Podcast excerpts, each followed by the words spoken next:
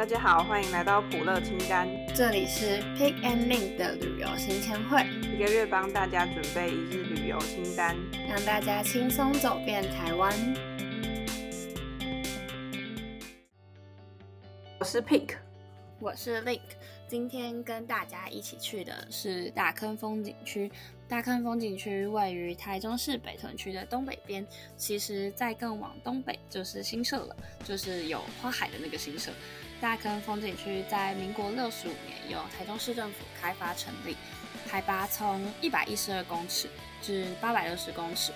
九二一大地震后，车龙埔断层穿越大坑，地层剧烈变动后，许多专家发现了这里的温泉资源，因而开了新的观光形态。大坑风景区拥有自然的生态、温泉泡汤跟便捷的交通，曾获选台中前十大热门旅游景点。在大坑总共有十二条的登山步道，每一条的难度不一，有的是比较简单的步道，然后有的可能是需要手脚并用的那种。那是市民锻炼身体、假日出游踏青的好去处。那我们最后一个补充个小小的人文知识，就是大坑啊，也曾经是台湾最早的烟草生产地哦。好，然后呢，在这集开始之前，我们要做一个小小的声明，就是呢，这是我们首次尝试脱稿演出。那我们之前会稍微把稿子写的详细一点，然后这次只有一些大项，所以我们今天会比较自由的说，然后可能会有一些。叠词啊，还是各种词不达意，再麻烦大家见谅一下哦。好的，那我们就来开始吧。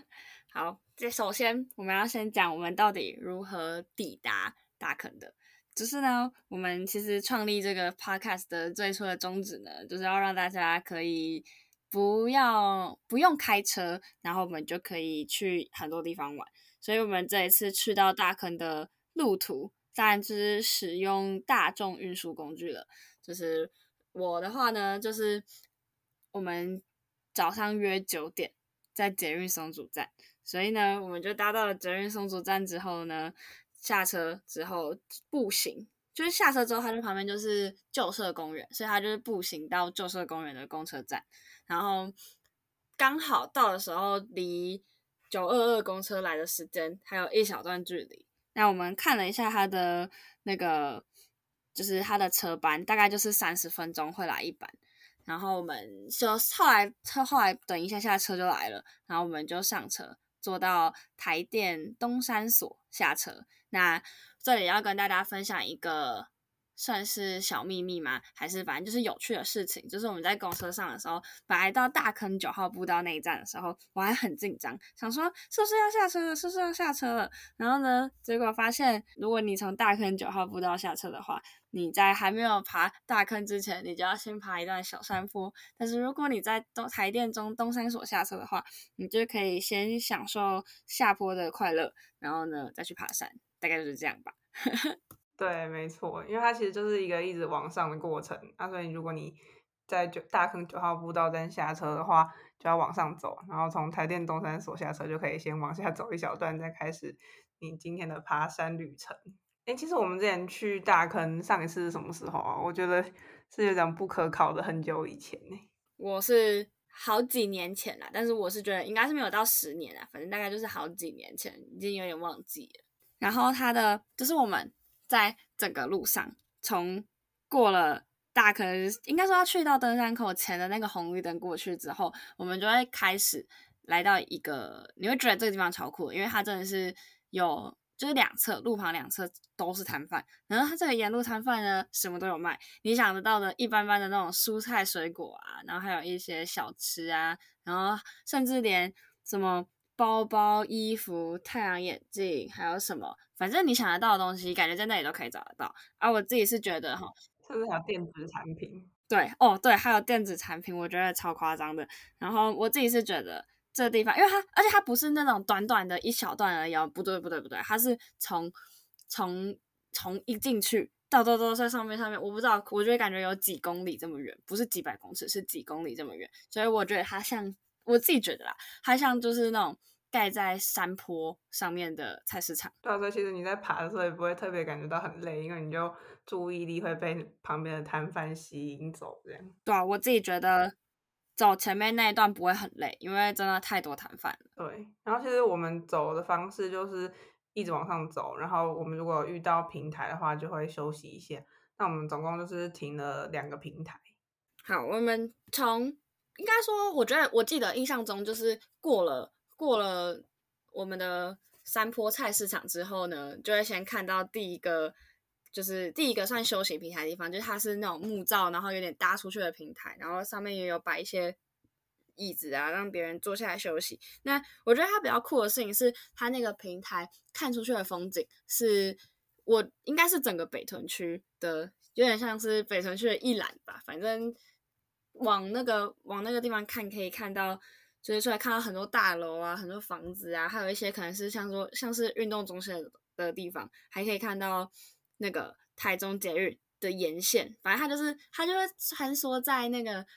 大楼之间啊，然后就觉得很酷。反正它你就看到一个绿绿的东西，然后穿梭在大楼房子之间，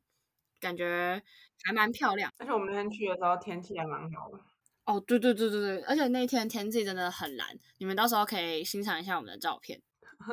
没错。然后接下来再往上面走，就可以抵达了第二个平台。应该说不是不是再往上面走就可以抵达，是还在走蛮远就可以看到第二个平台。那第二个平台呢，它就是属于呃算是比较小一点的吧，反正它就是走一小段之后延伸出去，然后你会以为它好像很高，但它其实没有很高。但它这个平台的特色跟刚第一个看第一个平台的特色比较不一样，是这个平台是走一个圆形的圆形的形状，然后你就可以环绕，一边是看。一点点的北屯区风景，然后剩下一半都是看那个山峦，然后看那个蓝天，然后看那个白云，反正就是很漂亮的景。然后其实它也没有很那个平台没有很大，但是你就会觉得这里的视野很好，然后很非常的漂亮，大概就是这样。其实这边的平台，我觉得它流动率都算蛮高的，意思是说。虽然人不少，但是大家都会停留差不多固定的时间，然后就会离开，所以你也不会觉得在那个平台上面很拥挤还是什么，就你可以有一点时间可以休息，然后拍拍照就继续往前这样。对，真的是这样子。那接下来我们应该说离开第二个平台之后，只要再往上走一点，嗯，好了，还有一段距离，但是没有很久的距离，然后你就可以抵达九号步道的终点。然后终点的地方的话，我印象中它是叫一个，诶，它是一个叫做观音亭的地方。那为什么叫做观音亭呢？简单来说，就是它旁边有一个观音像，但是就是它这个的观景台，它这里有一个比较算大一点的观景台啊，但是它这个观景台的视野相对就没有前面两个平台的视野好，因为它大概就是因为它不是到了最高点吧。真的，而且其实我觉得我那时候还蛮失望的，因为就有一种。爬山，它其实到了九号步道算是终点的那个地方，然后你要进到观音亭，它是一个要再稍微往下走的一个路程。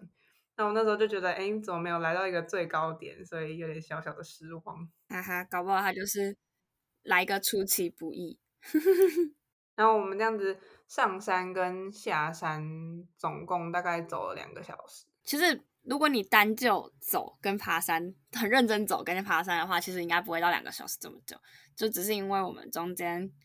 停了每一个平台都要停下来休息、喝水、拍照，还有聊聊天，所以呢才会这么久。而且我们下山的时候还有经过那个一个地方，就是一个卖水煎包的地方，然后我们还在那边停留了蛮久的。而且我觉得那个水煎包，其实我们上山的时候就是有看到有人潮。然后它的水煎包其实就是一般高丽菜的水煎包，然后皮没有很厚，还算酥脆这样。所以我觉得它的目标群众设立的非常明确，就是你上山缺点能量想要补充一下，然后或者是你下山刚好消耗完能量觉得很饿都可以吃一下，就它的群众非常的广泛。对，好了，我觉得以你爬完山之后下来吃。是一个蛮好的选择，因为你蛮饿的时候吃什么东西都很好吃，因为我自己觉得还蛮好吃的。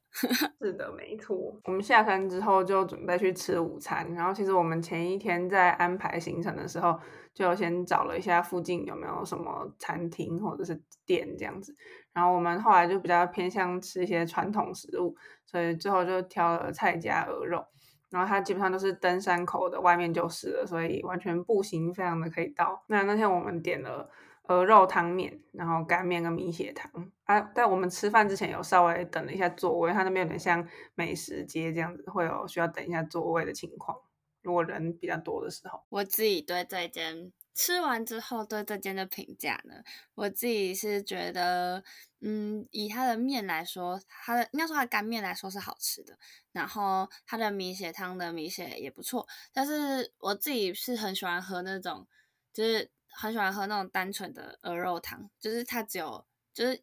就只有汤，然后加姜煮下，就是下去煮那一种，但是它这一间的鹅肉汤里面是有加。油葱酥，所以我不会不喜欢吃油葱酥，但是我觉得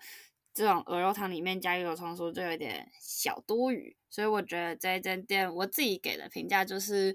呃，它是可以吃的东西，就是它可以吃，然后如果你今天就是下山下来很饿的话可以吃，但是不用特别跑来专程吃它就对了。嗯嗯，大概是这样，而且因为其实我是不太喜欢油葱酥的，所以我那天吃就觉得，哎、欸，没有特别喜欢。好的。然后我们接下来就要来讲我们的，就是我我自己本人最期待的三间甜点店。我们在前一天晚上讨论行程的时候就说，好，那我们要来去吃三间在算是在大坑最有名的三间有卖芋圆、有卖这种东西相关的店。然后我们到了当天，原本是想说，原本是计划三间都要吃，但是后来发现我们。的胃没有这么大，所以根本就是吃不下的。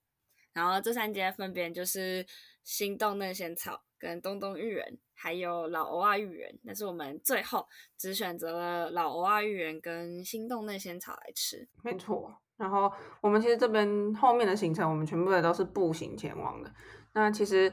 这边的点，它坐公车都可以到，然后也就是一两站之间。但是我们就觉得。消化一下食物，然后顺便也走一走，然后再是真的距离也都不远，所以其实在路上逛逛啊，然后聊个天，慢慢的走上去，其实也蛮棒的。好，然后我们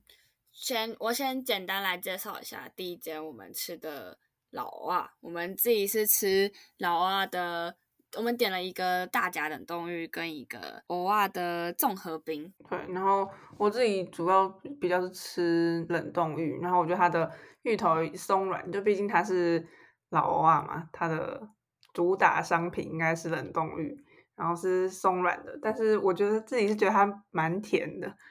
但是在芋圆跟番薯圆的部分呢，因为它走的路线是比较容易咬断的那种类型。所以我就是不太喜欢花很多时间咬那些 QQ 的东西，所以我觉得它的芋圆跟番薯圆很棒。好的，那我要来讲，我自己主要吃的是那个芋圆综合饼。那我自己给它的评价呢，就是我觉得它的芋圆跟它的料，就是其他的什么，我记得那个里面有大豆啊，有粉圆啊什么。我自己因为我本来就喜欢吃这种东西，那它也是煮的蛮好吃的，所以它的料总结来说就是好吃的。但是它的料跟它的冰之间就是没有那种。结合在一起的感觉，我不会形容，反正就是那种吃起来没有一个整体性，然后就跟那个东东芋圆比起来有一点小差别，所以就是东东芋圆比较有整体性，然后老蚵仔就是没有整体性，但是它的料都是好吃的。因为基本上老蚵仔它的是清冰，然后它在菜单上面可以加炼乳，但是我觉得它的料已经蛮甜的，所以你如果为了要让它可能整体味道更丰富一点，但是加炼乳下去，整个甜度可能会蛮高的。然后再来我们接下来一直就往上走，走到大坑圆环附近，然后这边有一间有名的嫩仙草，叫做心动。那我们那天点的是芋圆嫩仙草，那它它虽然就是芋圆嫩仙草，但它其实就是综合一样，也是芋圆跟番薯圆。但是当天没有番薯圆的时候，我们就是吃芋圆嫩仙草。然后它的芋圆是走有颗粒的那种路线，所以它就是比较 Q 的这样。我自己对于心动嫩仙草这间店，就是我们点的是芋圆嫩仙草嘛，然后我自己觉得它的口感很特殊，因为它跟东东芋圆跟老二的感觉都不太一样，它的整个就是吃起来就是我也不知道为什么，就是很清爽的感觉，然后可以吃到它那个就是应该是用柴烧煮的那种味道，反正整体而言我是觉得它真的蛮好吃，而且它也不会。很甜吧，我记得它没有很甜，所以吃起来口感很好，然后也不会有那种很腻的感觉，所以评价就是好吃的。对，而且感觉在夏天吃非常的适合。对的，没有错。好，然后再下来呢，跟大家推荐一间炸物，但这间其实我们那天没有去吃，只是我自己前一天刚好去新社会有经过，就买一下这样。那它叫做甜 Q 坊，然后它总共只卖两种商品，一种是炸杏鲍菇，另外一种是炸地瓜。然后我特别想推荐一下它的炸地瓜，因为它就是裹薄薄的粉就下去炸，所以它的地瓜是很绵密的，然后甜甜的啊。但是它的因为面衣不会很厚，所以整体也不会很油腻。那我们那一天，应该说我们这一天的行程，大家就到吃完甜点之后呢，就结束了。但是呢，我们正在我们要回家的前，然后就查了我们要搭的九百二十二号公车，然后结果发现他才刚走。所以我们等于我们大概还要再等二十几分钟，快半小时。所以因此呢，我们就到了一个，呃，大坑要往大坑步道上旁边右手边就有一个叫做和平里九二一地震公园的地方。那我们就只是想说当做一个散步的地方。那本来以为它这个公园可能偏小，但是走上去之后，他先走一小段楼梯，然后走上去之后就发现，哇，它这个公园其实还蛮大的。然后里面也就是有那种。小孩玩的游乐设施啊，然后有凉亭啊，有大草皮啊，有树啊，有厕所什么之类的。那我自己觉得这个地方可能蛮适合遛小孩，蛮适合就是或者是像是我们那天有看到大学生在就是在玩团康游戏，所以这地方感觉还蛮适合办一些活动的。那我们自己那一天大概就在那边晒晒太阳，吹吹风。聊聊天就过了二三十分钟，所以也是一个蛮好的等公车的地方吧。我觉得那个公园还蛮宽阔的，就是可以走一走、晃一晃，然后小朋友可以在那边玩游乐设施这样。没错，没错。好，然后最后呢，就到我们的每次都会有的环节，就是伴手礼专区。其实大坑也是有一些蛮有名的伴手礼，可以让大家买回去的。但我第一家介绍的，它叫做弄娃手工饼干。但是它叫做手工饼干，我们要介绍的是咸蛋糕。它的咸蛋糕就是里面有竹笋跟肉的那种类型。诶，突然想起来，我们上次讨论的那个咸甜主题，所以咸蛋糕你是可以接受的吗？咸蛋糕我不太能接受，应该说我觉得可以吃，但是可能吃不多，然后也没有这么爱的感觉。嗯嗯，又是一个不会特别去买。对，那如果跟我一样喜欢咸咸甜甜的东西的人，这个就可以考虑一下。好的，我们接下来就是介绍了完我没有那么爱的咸蛋糕啦。接下来我们要介绍一个让我吃的很惊艳的，叫做和雅堂的地方。你看和雅堂的伴手礼店，那我们这里和雅堂也算是我们就是。前一天晚上就已经研究好说，哦，我们一定要去买，也没有说一定，就是我们想要去买这件伴手礼。那当天去的时候，就是走到那个，我们就是步行上去，然后走到那个店面之前的时候，其实我觉得它的店面的外观，我们先讲它的外观，外观就是走一种低调奢华路线，就是它不是那种很富丽堂皇、很浮夸的那一种伴手礼建筑的店面，但它就是那种走很多低调，然后很奢华，然后就是它前面弄一个有点像小庭院那种造景，然后。玻璃门走进去之后，它就是有一点，就是它的柜子都是用那种什么，有点像是木头柜那种感觉，反正就是弄得很有很有感觉，然后就是整个看起来很有高雅的感觉。然后它里面卖的就是有那种轻乳酪蛋糕，或者是像我们买，我买的是重乳酪蛋糕。然后我们就是因为我是想说第一次试，第一次吃，所以我们就我自己就只买了一盒。然后就有一个人原本只买了一盒。然后这个后来走出店面之后，发现不行，我要再走回去买一盒，所以他买了两盒。然后自己觉得它一盒里面是八个，然后我记得是两百八，所以我自己觉得不太贵。那大家有机会去到大坑，可以买一盒来吃吃看。那我自己给那个重乳酪蛋糕评价就是它的重乳酪真的很浓郁，真的就是真的是真材实料的感觉，好吃。而且我觉得它还有一个优点，就是它的大小，因为它真的不是很大，所以因为它的，即便它非常的浓郁，但是你也不会因为它的分量，所以感觉到很腻。然后它的，我为什么会走回去再买一盒，就是因为走出去才突然再思考一下它的有效期限，其实可以放蛮久的，所以就多买一盒来跟大学的同学分享。对的，没有错。好，接下来呢，就到了我们这一集。尾端了吧？那我们来总结一下今天的大坑之旅。那我自己觉得，就是时隔多年了，时隔蛮多年的吧。反正就是时隔可能快十年，也没有那么久，然后再一次来到了大坑风景区。我自己觉得这里真的，嗯，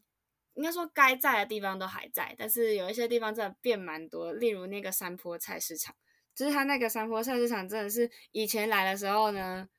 没有这么的多，没有这么的夸张，但他这次来真的是夸张到我惊艳到。我想说，哇，我到底是来爬山的还是来逛菜市场的呢？所以大家真的可以来逛这种简易的山坡菜市场，然后可以边爬山边逛街，感觉不会累，不错。而且其实我觉得大坑一个大的特色，就是因为它交通易达性非常高，就像我们就是坐了一台公车就到了嘛。然后这个其实也很符合我们 Podcast 频道的宗旨，就是希望可以用大众运输工具，然后在一天之内可以跑完这些行程。然后像步行，其实也都很轻易的可以到达这些点。然后我自己是以前小时候可能去都没有什么感觉，但是现在长大之后去，再回去看到那些。景点啊，然后开始自己查一些地方可以去，就觉得还蛮不错的。今天有趣的点，我们全部都帮大家整理在我们的 IG playlist 底线 trip，然后放上照片跟资讯。如果对任何的内容呢有疑问或者是建议，欢迎大家留言告诉我们哦。非常期待下一集再跟大家见面。我是 Pick，我是 Lee，我们下集再见，大家拜拜。